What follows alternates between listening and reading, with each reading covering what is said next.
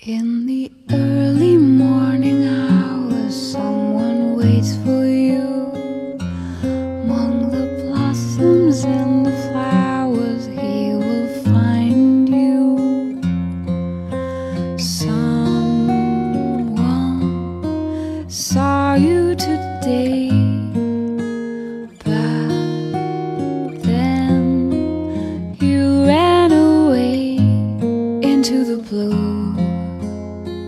我知道现在很多人都在抄家底，甚至是借钱跑步进入 A 股市场，炒新、炒小、炒差的尿性依旧不改。基本上可以确定，本轮入场的基本都是没有经历过市场凶残的萌萌新，稍微有点经验的老股民都在害怕。害怕什么呢？主要来自于两个方面，一是本轮股市涨得太快了，不到三个月就涨了百分之二十多，上涨的斜率容易让人联想起二零一五年的杠杆牛啊！你看看目前这个融资融券每天交易金额已经超过了一千亿，超过一八年的三倍水平，占沪深两市成交额的比例已经达到了百分之十，已经达到了一七年时的峰值水平。第二点，那就是本轮股市上涨啊，缺乏经济基本面的足够支撑，让人很担心啊，是不是出现了泡沫牛？那我们应该如何理解这一轮股市的上涨呢？到底是泡沫化的水牛行情，还是可以持续的长牛呢？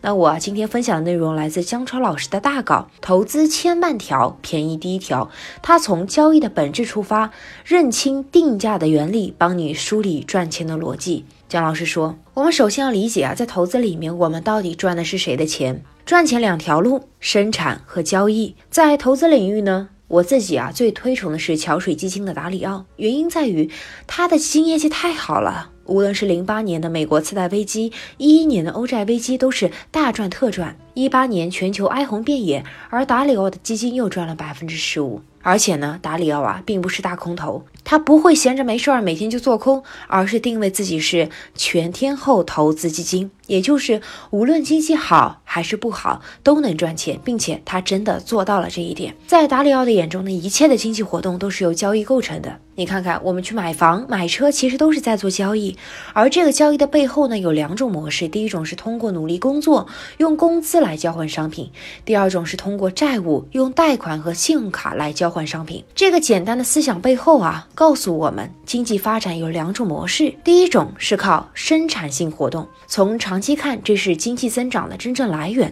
第二种是靠举债，从长期来看，这只会导致经济的波动。这其实呢，也在告诉我们两种财富的创造模式：第一种呢是来自生产，无论是我们自己或者是别人的工作，以及企业的有效经营，乃至于国家的经济发展，都可以创造财富。第二种呢，来源于交易。由于债务周期会导致经济的波动，我们可以通过交易波动低买高卖来创造财富。通俗点说，第一种是赚生产的钱，第二种呢是赚别人的钱。那我们来看一看过去经历黄金十年的房地产，它到底赚的是什么钱呢？那过去十年啊，中国最为成功的投资莫过于房地产。从零七年末到一八年初，统计局的全国商品房销售均价涨幅为百分之一百五十，年均上涨百分之九。中原地产的四大一线城市的房价涨幅为百分之二百六十，年均上涨百分之十二。所有的房价指数涨幅远超过存款、理财和债券类产品的平均回报。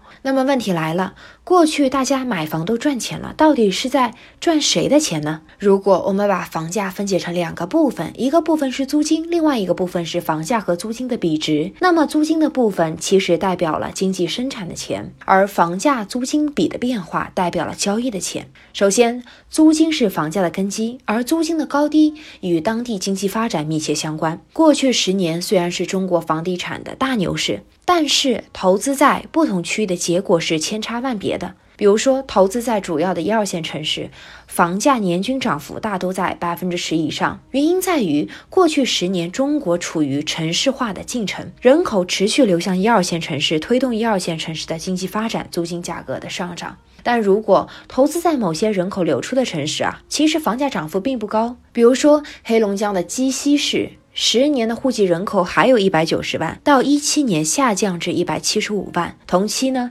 鸡西的商品房销售均价只是从三千三百元每平米上涨到三千六百元每平米，年均涨幅只有百分之一点五，甚至没有跑赢同期的银行存款利率啊。而鸡西市呢，只是那些人口流出城市的一个缩影罢了。其次呢，房价租金比在过去十年持续上升，大家也赚到了交易的钱。以四大一线城市为例，虽然从零七年到一八年房租价格也涨了百分之八十，但其实折算成年化涨幅只有百分之五点五，远低于同期百分之十二的房价涨幅。因此啊。其余一半房价上涨，其实呢是来源于房价租金比的上升，这其实就是赚了交易的钱。那既然是赚了交易的钱，那么就应该有人赚钱，有人亏钱。但是过去十年大家买房基本上都赚了钱，那么到底是谁在亏钱呢？其实答案很简单。肯定是赚了交易对手的钱，只不过这个交易对手既可能是过去的对手，也可能是未来的对手，既可能是别人，也有可能是自己。第一种是赚了过去的交易对手的钱，比如说零五年、零六年，开发商的房子相当于开发商把未来房价的上涨让渡给了你，所以呢，聪明的开发商像李嘉诚之类的就懂得捂盘不卖。第二种呢是赚了未来的交易对手的钱。比如，日本从一九九零年到二零一三年的全国房价跌幅高达百分之八十。如果有人在日本九零年的景气高点把房子卖了，那么后面每一个买下这个房子的人就是承担损失的人。如果在九零年的高点没有卖房子，就是自己做了接盘侠。因此啊，中国过去十年的房地产大牛市在于。大家既赚了经济发展的钱，又赚了交易的钱。但是现在呢，中国经济在减速，中国年龄人口数量也开始下降，再加上呢，这个房价租金比啊处于历史高位，这就意味着未来想要靠房子赚钱已经不太可能了。那与房子一样，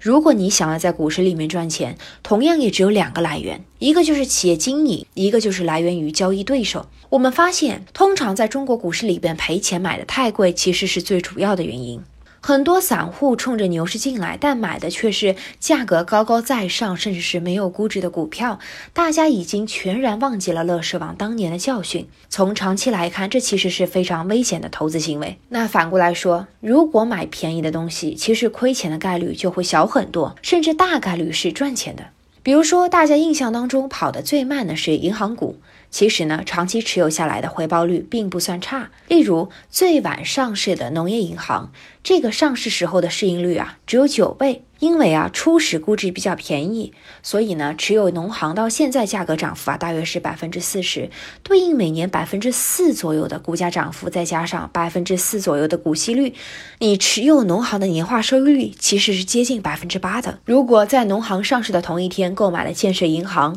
建行当时的市盈率是八倍左右，再加上建行的盈利增长好于农行，那么持有到现在的涨幅大大约是百分之五十。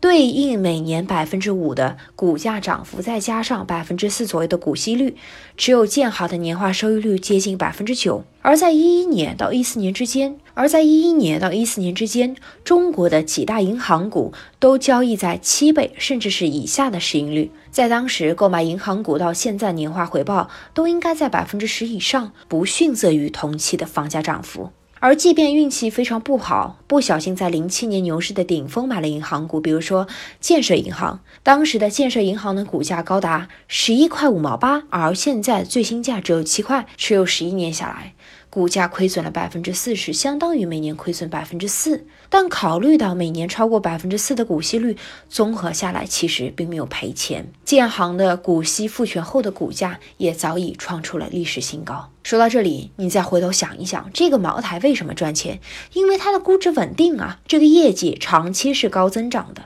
再比如这个 A 股的股王贵州茅台，自从二零零一年上市以来，它的股价涨幅超过一百倍，年化涨幅约百分之三十四。那你相比于目前表现火爆的这种垃圾股，茅台的估值并不贵呀，在两千零一年时大约是三十倍的市盈率，目前也依然保持在三十倍左右。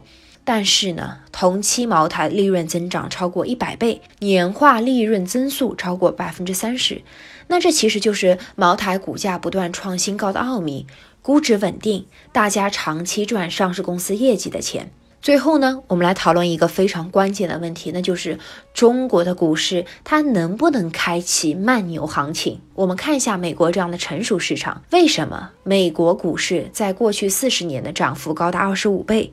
年均涨幅达到百分之八点三？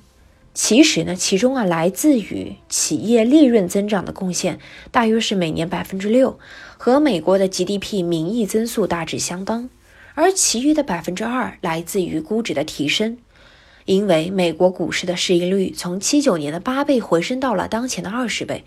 你在考虑股息率之后，美国股市过去四十年的年化回报率就达到了百分之十左右，